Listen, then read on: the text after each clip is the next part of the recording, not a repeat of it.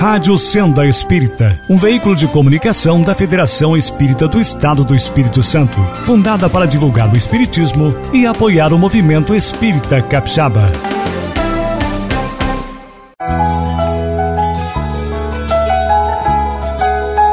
O berço doméstico é a primeira escola e o primeiro templo da alma. No ar o programa. O melhor é viver em família. Aperte mais esse laço. Boa tarde, meu amigo, minha amiga, ouvintes da Rádio Senda Espírita. Uma alegria muito grande estarmos juntos para mais uma vez conversar sobre a família. O melhor é viver em família. Aperte mais este laço. Esta é a campanha da Federação Espírita Brasileira, que a Federação Espírita do Estado do Espírito Santo abraça com muito carinho, entendendo a importância de se apoiar a família nestes tempos tão conturbados da transição. E é uma alegria muito grande encontrar vocês toda semana para esta conversa fraterna. E temos hoje conosco, como sempre, para colaborar na discussão do tema, o Oswaldo Viola Filho. Olá, Oswaldo.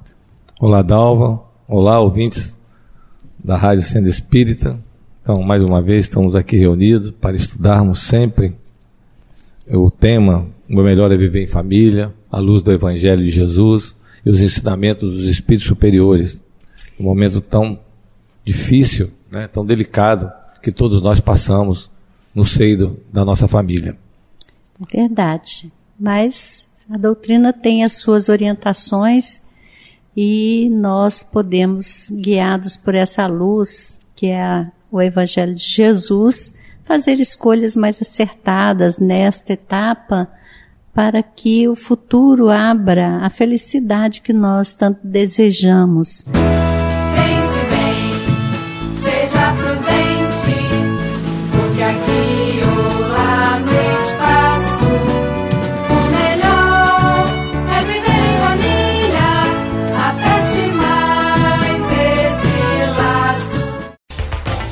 Rádio Senda Espírita, sintonizando você com o belo e o bom.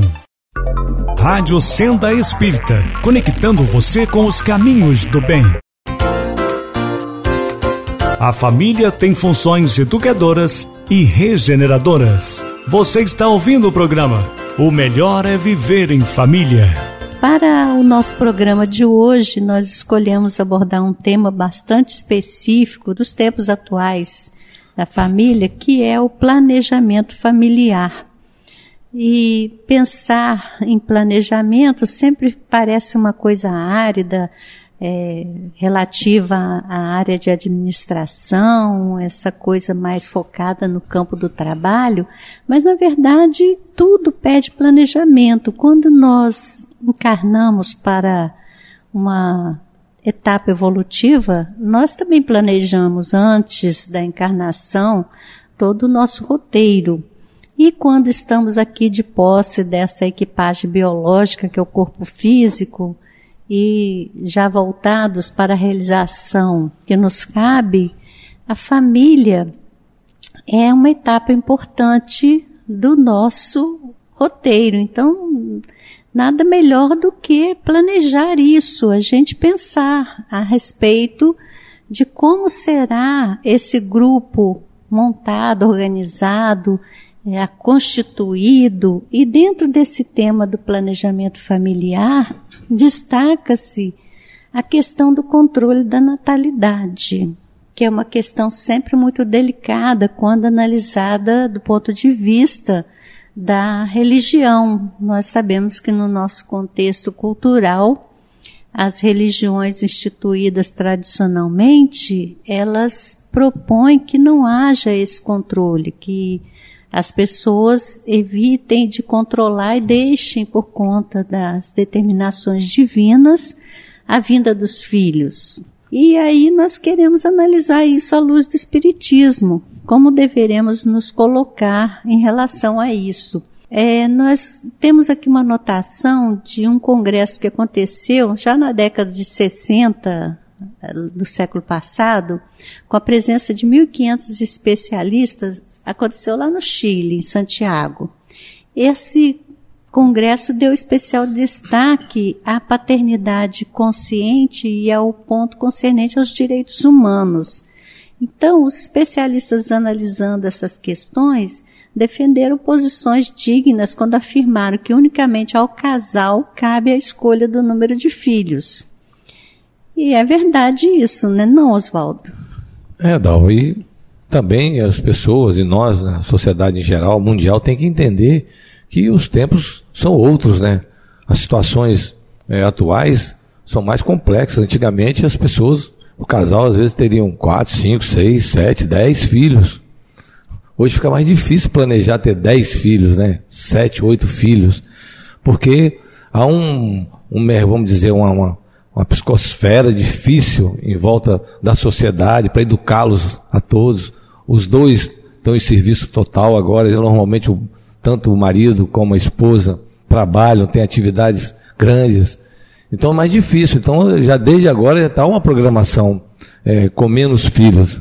A tendência é diminuir o número de familiares, né? Porque senão você pode perder um pouco a rédea da questão e não ter condição de educá-los como deveria, né, Dal? Então, é verdade. E se a gente pensar no, nos tempos modernos, que é essa coisa da antiguidade em que as famílias eram numerosas, era o tempo da civilização agrícola. Isso. A família radicada no campo, a condição de, de vida era bastante diferente. Hoje em dia, os aglomerados urbanos que se desenvolvem em torno das indústrias têm uma dinâmica totalmente voltada a esse processo é, moderno da industrialização e os pais trabalham, né, os filhos precisarão ser introduzidos dentro dessa dinâmica de acordo com a possibilidade da família de acolhê-los e orientá-los bem. É um custo, né?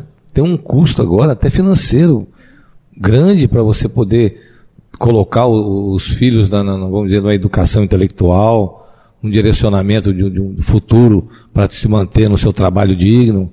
Isso tudo está muito difícil na atualidade, com a, com a, família numerosa, com muitos filhos. Né? Sem contar que desde o século passado já uma grande discussão a respeito do crescimento populacional vem sendo travada com preocupação em relação ao esgotamento dos recursos Ainda tem isso, né? para a manutenção da vida.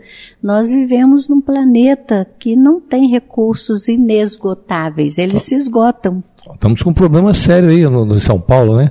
Até o plano B parece que furou sobre relação à água, né? Olha que situação. Já pensou uma capital daquela sem água?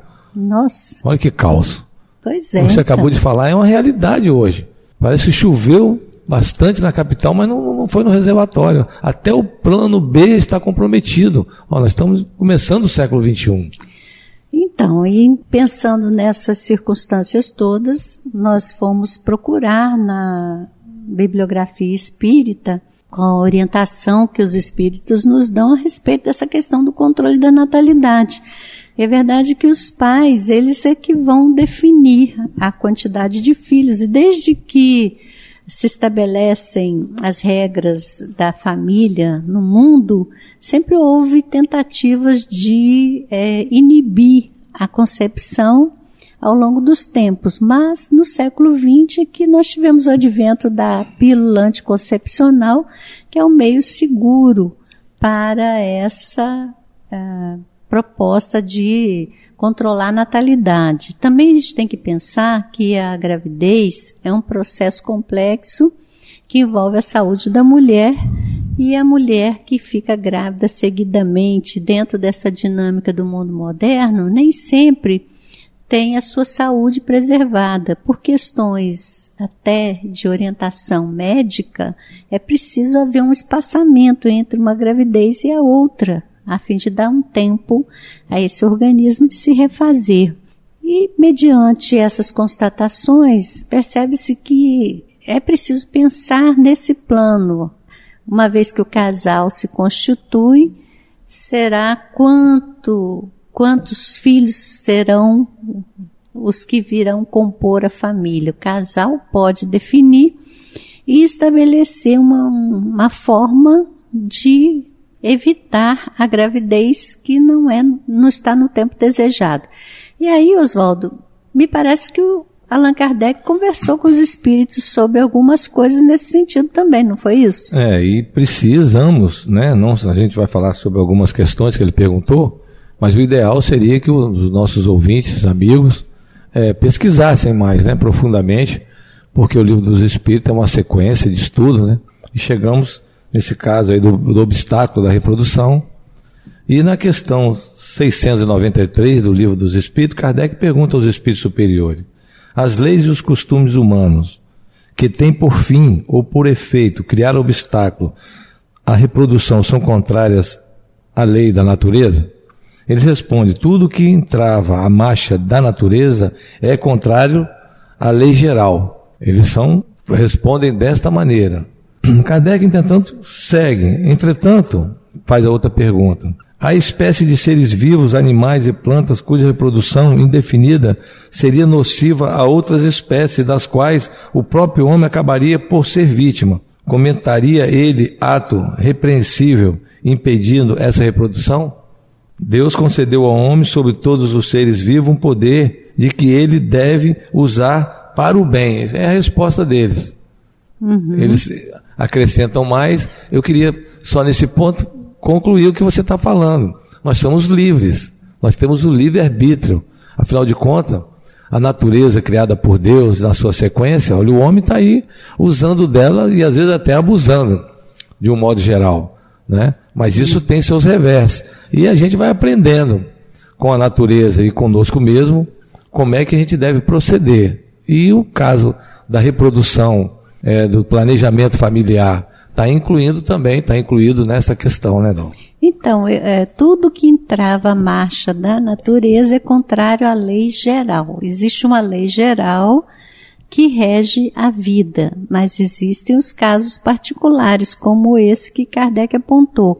No caso de espécies que, ao se proliferarem, colocariam ameaças sérias à ecologia, ao meio ambiente, ao, aos outros seres vivos, então o homem pode usar o seu bom senso, a sua inteligência, para estabelecer um processo de limite para essas espécies. Isso ficou muito claro na resposta que os espíritos deram. O homem, ele é chamado a colaborar no processo da criação e da gerência dos mundos. Essa é a função da inteligência. Então, ele deve usar é, os processos todos que ele puder desenvolver sem abusar da natureza e sem travar o desenvolvimento natural das coisas. Ele tem todo o direito de usufruir, né? Tranquilamente para o bem, né? Para o amor, para o equilíbrio, né? embora aí ele esteja focando espécies naturais, me parece que espécies seriam plantas, animais e tudo Isso. mais. Mas me parece que se aplicaria também à própria questão do ser humano, dos filhos, né? Porque em casos de que a pessoa deixasse à vontade a, a natureza agir Uh, é bem possível que houvesse um processo de nascimento sem coordenação, sem controle, sem planejamento, que colocasse risco à fa própria família, colocasse risco ao próprio ambiente social. Então, é a inteligência humana atuando para limitar e manter um ritmo compatível com o equilíbrio com a saúde do próprio casal. Isso, Dalva. Tem uma questão aqui muito interessante que é, seria muito bom a sua, a sua colocação. Eu acho que todos nós, irmãos ouvintes, que queremos estudar a vida, a vida espiritual e também a social da família e, no caso, o planejamento, essa pergunta é bem interessante, a 694 do Livro dos Espíritos. Kardec pergunta: que se deve pensar dos costumes que têm por fim impedir a reprodução com vistas à satisfação da sensualidade? Os espíritos superiores respondem: isto prova a predominância do corpo sobre a alma e quanto o homem é material. Então, Dalva, nós estamos. Essa questão é uma questão bem séria, porque nós estamos bem, parece-me que ela é bem colocada no nosso tempo agora, né? Há, uma, há um bloqueio aí, vamos dizer, de, de reprodução, vamos dizer, né? e realmente é com vista mesmo a só ter a, a, parte sexual, com aquele prazer do casal, ou então do, do, do homem, de uma mulher, às vezes sem o compromisso, do que manter a reprodução, porque é, é normal a gente ver casais que, que casam novos, às vezes com seus 25 anos, 26, e falam, não, não, não vamos ter filho. Só daqui, sei lá, 40, 50 anos. Uns têm um planejamento, mas outros querem, como diz, vou, vou gozar a vida primeiro. Como, como vê isso, Dalva? Como você... Pois é, Oswaldo. Então, e essa pergunta que Kardec faz, a 694, e a respectiva resposta, isso aí vai nos dar a medida de que o que foi falado antes também se aplica à reprodução uhum. humana. Quer dizer, aquela liberdade de usar sem abusar. E o, esse poder de escolher, Deus nos deu a liberdade. Nós somos seres dotados dessa liberdade e dessa consciência. Nós somos pessoas, seres conscientes. Então, a reprodução, ela pode ser regrada. Então, aí, por essas respostas que os espíritos dão, no conjunto do que eles falam, a gente contesta a orientação que as igrejas dão normalmente, de que não se faça nenhum controle. Então, a teologia, né, do é, modo geral. É importante que haja, sim, um processo de, de planejamento e controle. Mas o que está dito nessa última indagação, quando os espíritos falam que controlar a reprodução só para que a pessoa tenha da sexualidade o prazer, sem a responsabilidade consequente, isso aí mostra o quanto que o homem ainda está focado nas coisas do mundo, o quanto ele está divorciado da sua verdadeira natureza, que é espiritual. É. Então é lógico que os espíritos não estabelecem nenhuma punição em relação a isso, não tem castigo eterno, não tem condenação. É, é a constatação pura e simples de que nós estamos ligados à matéria e prezamos esse laço, privilegiamos o que é material em detrimento do espiritual.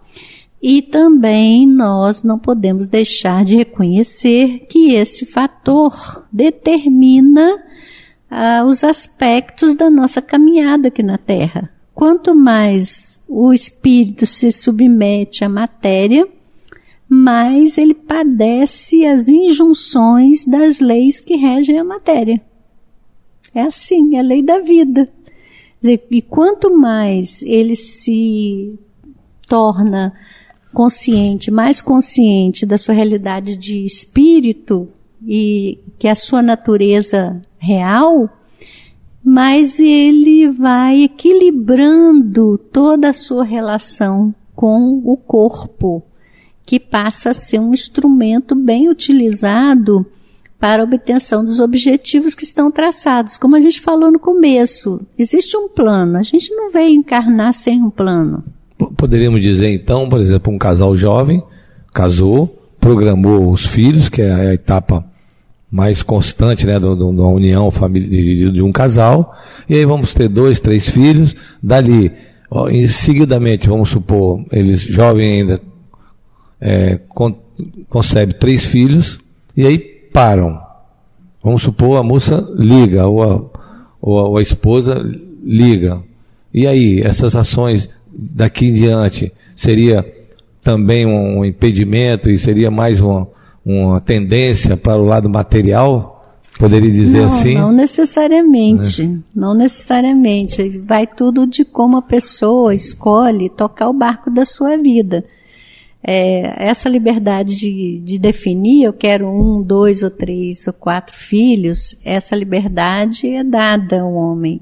E nós podemos, como encarnados, definir que será assim, mas existe um planejamento anterior que foi feito antes da encarnação. E, e, o comprometimento das individualidades que estão presentes no cenário da Terra com esse planejamento é real.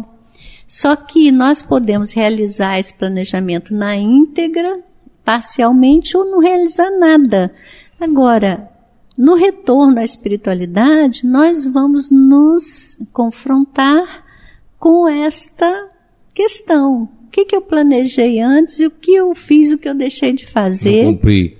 Mas Eita. isso é intuitivo também? Você programou para ter três filhos. Ah, o, o e aí aconteceu de vir dois só e, e fala, bom, então, chega, não dá mais. Nós, nós temos assim. Isso acarreta, acarreta compromisso? Acarreta compromisso. Mesmo tendo problemas de ordem social, Mesmo. financeira, etc. Mesmo tendo problema, né? mesmo tendo atenuantes. Então, toda situação tem agravantes e atenuantes. Ou a tendência para ter o só o uso do sexo. O agravante seria fazer isso só para a, aproveitar a sensação, o prazer, sem querer o compromisso. Esse é o agravante.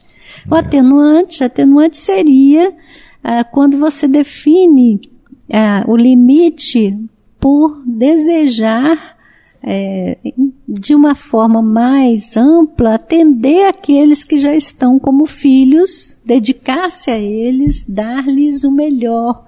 Então, tudo isso é considerado. Não existem punições. A gente tem que entender isso, né, Oswaldo? É. Nós sabemos que hoje em dia existem muitos métodos de controle da natalidade.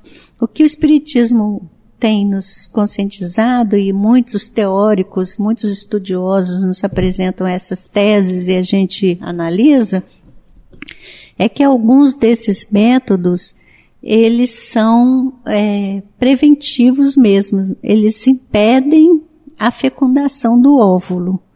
E outros métodos impedem que o óvulo se fixe no útero depois de fecundado.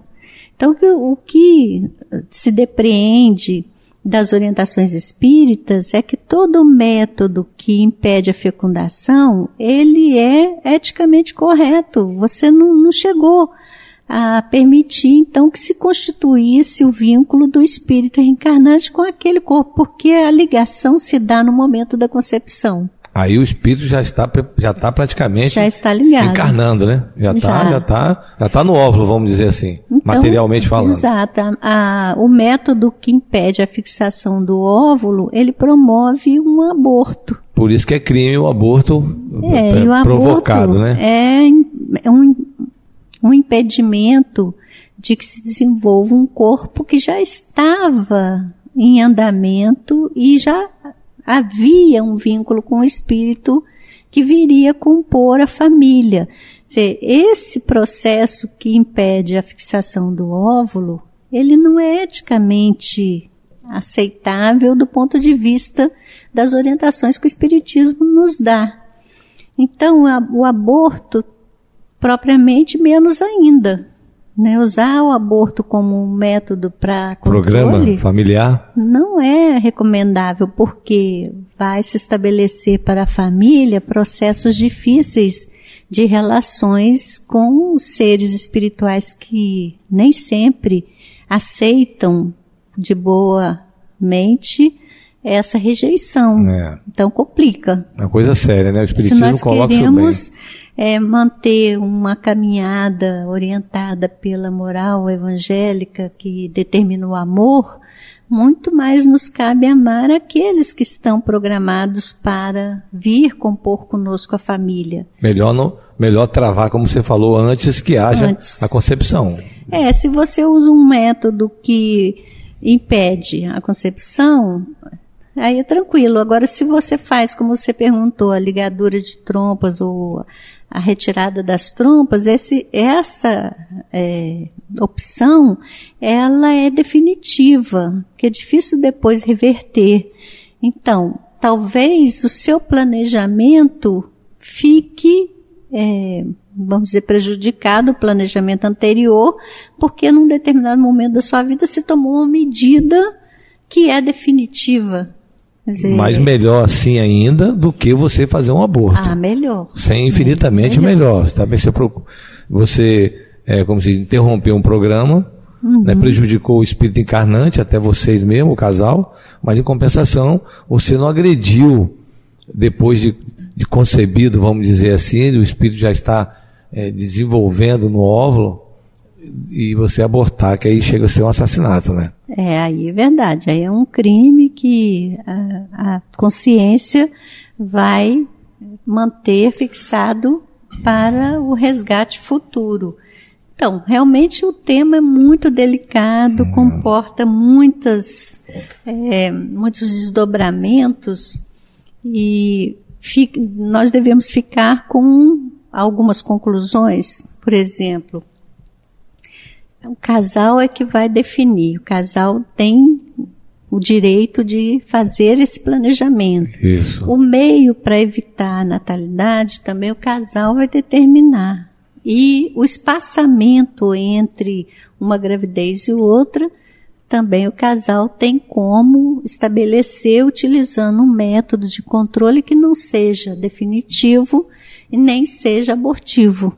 Então a gente estaria é, caminhando de acordo com o nosso plano agora, mas pensando no plano anterior, né, nos dispondo a acolher aqueles que dentro de um ritmo que nós damos conta de trabalhar, venham a compor nossa família. Basicamente é isso. É, nosso tempo está chegando ao fim, né, Oswaldo? É, e... nós precisamos traçar nossos, nossas considerações finais. Eu passo para é, você. É, porque nós colocamos aqui um planejamento né, com filhos e logo também, de, além desse planejamento, tem o planejamento da família em si, né, do casal, da harmonia que deve se manter para né, sustentar realmente o casamento, as etapas que todos enfrentam, né, para não desistirem Uhum. Que é fácil agora, né? Tá mais fácil do que antes. Desistir é, fácil. Né? Oh, não dá mais, eu vou para ali, você vem para cá, os filhos ficam entregues aí, como diz o popular, ficam as baratas aí, né? Infelizmente ainda, é, o papo seria, e o estudo muito longo aqui, né? Então, Dalva, eu, mais uma vez, fico feliz de, de a gente estar estudando é, a família e esse tema principalmente. Se a gente estivesse planejando melhor, programando melhor, né? E aí o roteiro é o bem, é o amor de Jesus, é o respeito mútuo, a tolerância, a conversa. Com certeza o mundo estaria melhor e as famílias também. Então vamos alertar aqui que planejar, dá para planejar e evitar. Não deixe chegar no, na forma de abortar, né, Dalva? É Principalmente nessa agressão terrível aí. Então, uma boa tarde para todos e até a próxima semana. Meu amigo, minha amiga, uma alegria muito grande poder conversar com você aqui através das ondas aí da internet. Nós é, estamos fechando aqui as considerações sobre esse tema, mas você pode buscar a orientação direta da fonte, Livro dos Espíritos, que nos indica claramente que o homem tem esse direito de estabelecer processos de controle da reprodução, desde que isso se faça dentro de uma visão ética das coisas, não para satisfazer seus baixos apetites, nem para ampliar seu gozo, sua comodidade, mas para propiciar melhores condições físicas aos espíritos que vão reencarnar e também para permitir à própria família se organizar de uma maneira em que ela se torne um núcleo de paz, um núcleo de amor, de convivência. O progresso da Terra tem seu grande alicerce na família e se ela for bem constituída, ela oferece o melhor para que o nosso mundo se torne um mundo cada vez mais é, avançado em direção ao ideal que Jesus nos apresentou, que é a criação de uma sociedade justa e fraterna, ele chamava de implantação do reino de Deus na terra. Então nós estamos nos despedindo por aqui, deixando aqui nosso abraço muito carinhoso, nossos votos de muita paz a você e sua família. Na próxima semana estaremos de volta, se Deus quiser. Até lá. A Rádio Senda Espírita apresentou o programa O Melhor é Viver em Família. Aperte mais esse laço.